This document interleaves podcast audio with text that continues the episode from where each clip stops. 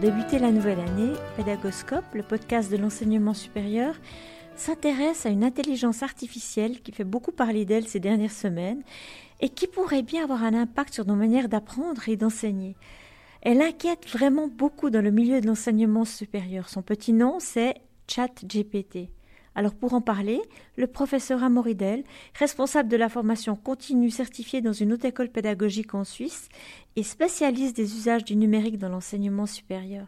Bienvenue dans cet épisode.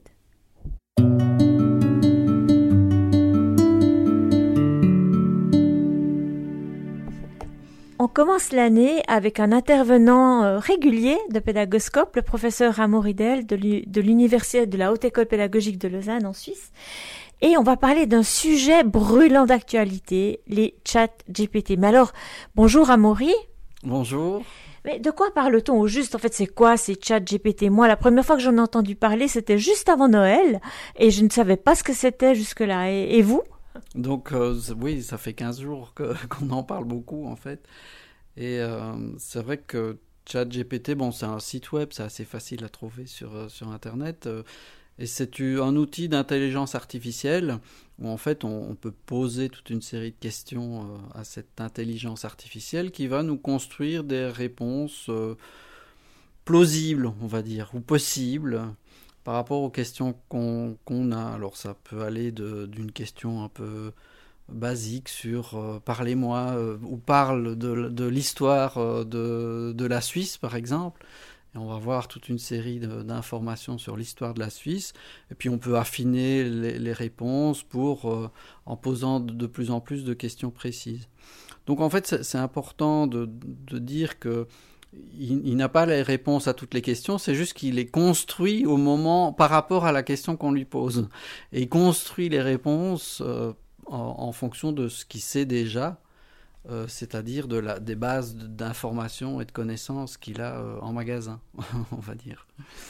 Alors du coup, la question suivante, euh, donc on comprend bien que c'est une forme d'écriture fluide, c'est comme si finalement on avait en face de soi un humain qui nous écrivait un email ou qui répondait à nos questions. Est-ce que ça va révolutionner l'enseignement? Alors, ben, ça dépend. Il y a, les gens qui, qui sont s'enthousiasment pour ça. Il y a les gens qui sont plutôt dubitatifs ou qui disent ça va pas changer énormément. Euh, très probablement que la réponse à cette question-là est entre les deux. Ça me fait un peu penser à d'autres d'autres technologies hein, qu'on a vécues par le passé. Je me rappelle quand moi, quand j'étais à l'école primaire et secondaire, ben, on a commencé à avoir des calculatrices électroniques. Euh, et donc il y a beaucoup de profs de maths qui euh, se demandaient mais euh, les élèves vont plus pouvoir apprendre à calculer, à faire des additions, des soustractions, des calculs écrits, etc. Et on a vu que c'était pas exactement ça qui s'est produit.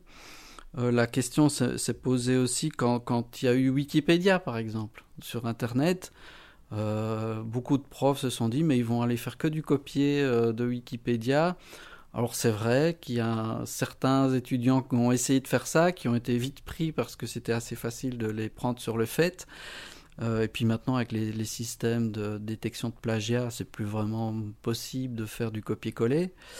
Euh, euh, voilà, donc euh, là, on a dû s'adapter, par exemple, en apprenant aux, élèves, aux étudiants euh, à, utiliser la technologie pour s'aider à faire des meilleurs travaux, plutôt que à faire les travaux à leur place.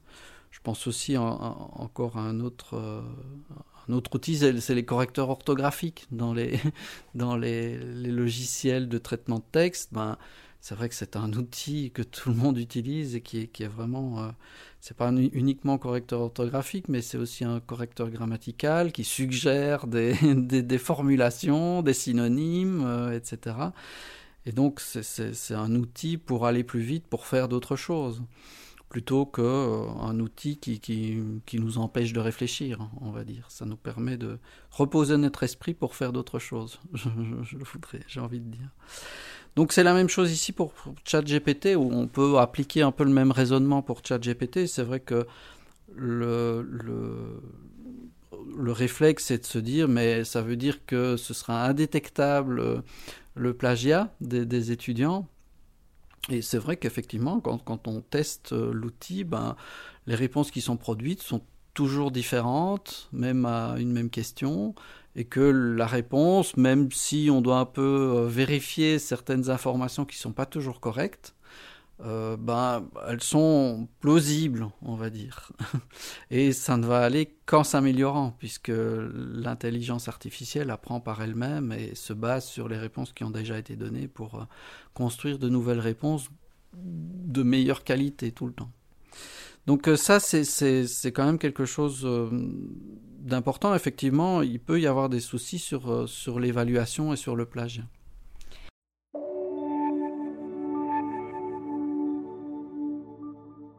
Alors du coup, j'ai une question. Pas plus tard que ce matin, je lisais un article selon lequel un professeur de l'université de Lyon s'était rendu compte que ses étudiants avaient triché entre guillemets avec euh, ChatGPT mmh. puisqu'ils avaient dans, dans leur réponse, un professeur d'handicapologie, je mmh. crois, euh, des chapitres similaires et, et, un étudiant finit par avouer, mais il était bien embêté quand même pour noter ses, ses essais. Il a néanmoins remarqué que le niveau des contributions n'était pas si élevé que cela. Donc euh, mmh. vous-même, qu'en pensez-vous euh, Écueil ou atout pour l'enseignement?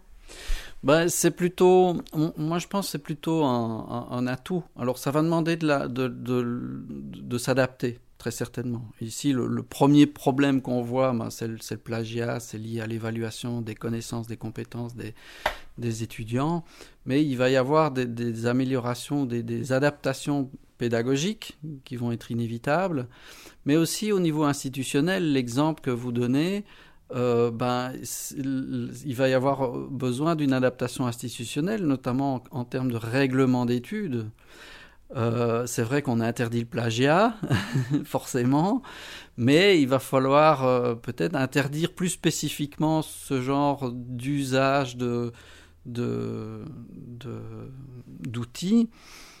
Et ceci dit, pas plus tard aussi que ce matin, j'ai appris que justement l'organisation qui développe l'outil ChatGPT va mettre en place un outil qui permettra de détecter si un texte a été produit avec ChatGPT ou pas.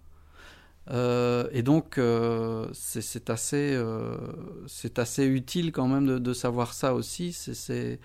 L'outil, enfin en tout cas l'organisation qui développe cet outil-là se rend bien compte aussi qu'il faut donner des garanties euh, sur euh, l'auteur de ces textes-là, que ce soit ChatGPT ou, ou, ou, un humain, un vrai humain, on va dire. Alors j'imagine que vous avez déjà euh, réfléchi à la question de l'accompagnement des enseignants. Est-ce que, est-ce que l'accompagnement des, des enseignants n'est pas rendu plus difficile tellement le changement est déjà en cours, la, révolution a déjà lieu quelque part pour les étudiants? Et comment former les enseignants dans ce contexte-là? Oui. Alors la question des, c'est assez intéressant parce que en amont de cette question-là, on se pose aussi beaucoup la question de euh, des, compétences numériques euh, des, étudiants, mais on se pose jamais beaucoup la, question des compétences numériques des, enseignants euh, dans l'enseignement supérieur. Et on, a peu finalement de, formation ou, peu de cadres sur les compétences pédagogiques et numériques des enseignants. Et c'est intéressant de se, dire que ben, il va falloir que les, enseignants se, questionnent et, prennent la question euh, à bras le corps, on va dire, et, leurs institutions aussi, évidemment. Donc, pour moi, à partir du moment où on se rend compte assez vite qu'il y a des conséquences sur l'évaluation, avec les problèmes de plagiat, etc., ça veut dire qu'il y a euh, des conséquences aussi sur l'enseignement, sur les stratégies d'évaluation, mais aussi sur les stratégies de, d'enseignement. et s'il y a des conséquences sur les stratégies d'enseignement, il y a forcément des conséquences sur euh, les objectifs euh, d'apprentissage et les compétences qu'on va viser chez, euh, chez les étudiants. alors on, peut, on peut réfléchir en termes de, d'usage de, chat GPT lui-même. Hein. On pourrait très bien se dire qu'en tant qu'enseignant, euh, bah, ce serait peut-être pratique pour créer des plans de cours ou pour créer des euh, questions euh, d'évaluation, des questions d'examen, etc. Alors je me suis justement amusée à créer un plan de cours avec euh, avec ChatGPT sur un cours d'éthique pour euh, futurs ingénieurs et je dois vous dire que j'ai été bluffée parce mmh. que euh, le plan de cours d'un point de vue pédagogique tenait absolument la route avec des objectifs clairs, avec les enjeux, avec les prérequis, avec les, les, activités et les méthodes d'évaluation sommatives, formatives, enfin tout y était. Donc je me suis dit que finalement ça pouvait être un, un outil vraiment appréciable pour mmh. les enseignants. Oui, oui. Pour préparer ces enseignements, ben, pourquoi pas? Euh, On peut demander à l'intelligence artificielle de, créer des DIA pour euh, présenter tel sujet ou tel sujet. Ça, c'est tout à fait possible. On peut lui demander de créer des questions à choix multiples sur un sujet particulier avec tel niveau de difficulté, donc par exemple pour des étudiants de première année d'ingénieur on peut lui demander euh, de, créer tout un plan de cours euh, adapté à une première année de euh, sociologie, par exemple, pour un cours, peu importe quel cours. Donc c'est assez intéressant pour préparer nos enseignements, et puis ça nous donne une structure, et on, va travailler sur cette base-là peut-être. ou bien pour nous suggérer des, lectures ou une bibliographie sur un sujet particulier.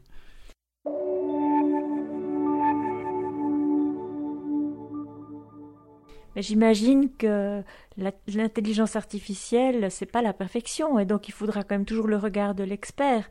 Est-ce que je me trompe? Absolument, absolument. C'est pour ça que je dis que ça peut être une, première base, une première préparation, et puis euh, euh, avec ces premiers éléments-là, on va construire quelque chose euh, d'un peu plus large, un peu plus touffu, un peu plus sérieux, un peu plus expert, on va dire.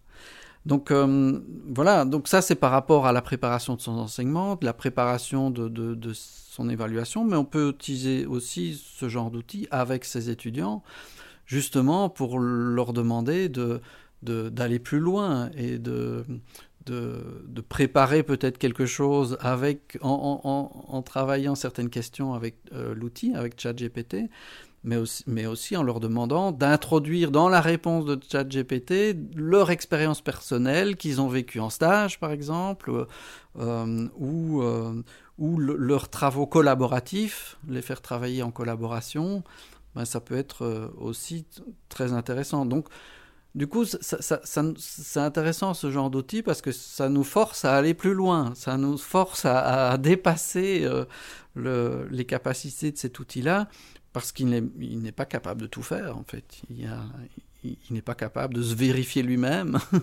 Euh, les réponses qu'il nous donne, on pourrait très bien lui, renvoyer en lui disant vérifie un peu cette réponse-là. Je ne suis pas sûr qu'il y arriverait. Donc, euh, voilà, euh, je crois qu'on est quand même encore assez utile comme, enseignant pour, pour aller plus loin que ce genre d'outils et utiliser intelligemment ce genre d'outils. Alors justement, du côté des enseignants, quelles sont les premières étapes? Imaginons que quelqu'un nous écoute aujourd'hui et se dise, ben voilà, j'ai envie de me lancer, j'ai envie d'essayer pour mon enseignement. Comment est-ce que je dois m'y prendre? Qu'est-ce que je dois faire? Mhm. Alors il commence déjà à y avoir pas mal de... En 15 jours, ça va très vite. Hein. Donc il commence déjà à y avoir des, des, guides en français pour, euh, utiliser ce genre d'outils. Euh, avec, euh, ben, comme je disais tout à l'heure, quelques exemples pour utiliser en tant qu'enseignant l'outil pour euh, commencer à faire des plans de cours, à faire des dias pour, sur certains sujets, à créer des questions d'examen ou des choses comme ça, mais aussi des suggestions pour, euh, euh, l'utiliser avec les étudiants, comme je viens de dire aussi. Ou, par exemple, ça pourrait être très intéressant aussi de, d'évaluer les étudiants sur la qualité des questions qu'ils posent à l'intelligence artificielle. Parce qu'il ne s'agit pas de lui demander simplement, bon, que la capitale de la Suisse, euh, ou euh, c'est des questions assez, assez banales et pas du tout intéressantes. Et ça me fait penser un peu à, notre ami Jean-Charles Caillé, qui, qui, depuis très longtemps utilise enfin, la méthode de la classe renversée. Et notamment, lui, euh, il, renverse à, ce point sa classe que ce sont les étudiants qui deviennent les enseignants et lui qui devient l'élève, l'étudiant. Et euh, pour évaluer ces étudiants, il les évalue sur la qualité des questions qu'il lui pose. par exemple. Et ça, c'est très intéressant parce que ça, permet vraiment de, dépasser euh, le. d'amener les étudiants à se dépasser et aller au-delà de, de, ce qu'ils apprennent dans le cours, que ce soit par eux-mêmes ou par, euh, avec euh, leur enseignant, en fait.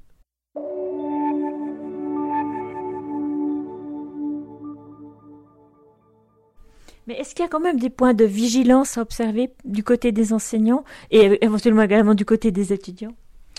Oui, ben, c'est évident. Je, crois qu'il faut, il faut aussi rendre l'enseignement le plus explicite possible. Dire que, bien sûr, ça sert à rien d'aller contre ChatGPT. Je crois que ce genre d'outil, ça, va être de plus en plus utilisé. Je crois qu'il faut, ça sert à rien de se voiler la face et de faire semblant que ça n'existe pas. Donc, autant l'utiliser euh, avec les étudiants en en parlant avec eux et en, essayant justement d'aller avec les étudiants au-delà de, cet outil. Ça, c'est un peu le, comment, le conseil que je, très général que, que, je pourrais donner. Mais en même temps, en matière de, de méthode pédagogique, ben, ça va nous obliger à faire, euh, à aller au-delà de ce qu'on fait d'habitude comme examen. On va très certainement devoir davantage faire de l'évaluation continue avec les étudiants, davantage de l'évaluation orale, en dialogue avec eux, euh, davantage leur demander de s'auto-évaluer sur des travaux qu'ils font. Euh, et si la réponse qu'ils ont donnée, enfin, le travail qu'ils ont donné s'est fait avec ChatGPT et qu'ils sont incapables d'en parler de façon intelligente, ben, ça se verra très vite, en fait. Donc, ça nous amène très certainement à faire, euh, à réfléchir à davantage de dialogue avec, avec les étudiants, seuls ou en groupe, euh, ou à leur demander de davantage faire de l'auto-évaluation. Et globalement, finalement, c'est très positif parce que ça fait très longtemps qu'on essaye de plus en plus d'allier l'évaluation et l'enseignement en essayant de dire que l'évaluation euh, fait partie de l'enseignement, qu'elle soit formelle ou informelle. Et euh, c'est évaluation continue tout au long d'un enseignement, c'est du pain béni pour de meilleurs apprentissages des étudiants en réalité. Est-ce que c'est le mot de la fin ou il y a un autre petit mot de la fin, Amaury? Euh, Je ne sais pas s'il y a un autre mot de la fin. Je trouve ça, je trouve ça, euh, moi je trouve ça intéressant d'aller explorer ce, genre d'outils. Et puis rester un peu zen non plus, c'est pas quelque chose qui va, qui va remplacer tout. Euh, on, peut tester aussi ce, genre d'outils pour, pour nous-mêmes. Par exemple, euh, il y a des usages déjà qui se développent euh, avec ChatGPT pour, par exemple, on, peut demander à, l'intelligence artificielle de quelque chose comme est-ce que tu peux me, poser des questions en grammaire anglaise pour améliorer mon anglais? Et alors, petit à petit, euh, en fonction des réponses qu'on va donner, euh, l'intelligence artificielle va s'adapter et donner euh, des questions de plus en plus difficiles et s'adapter à notre niveau pour nous faire avancer. Et ça, c'est quelque chose d'intéressant qu'on peut exploiter aussi avec, avec des étudiants et, et nous-mêmes en, tant qu'enseignants. donc, je, trouve qu'on on peut s'en faire un allié, ce genre d'outil. Ce serait peut-être ça le, le, le, mot de la fin. Merci.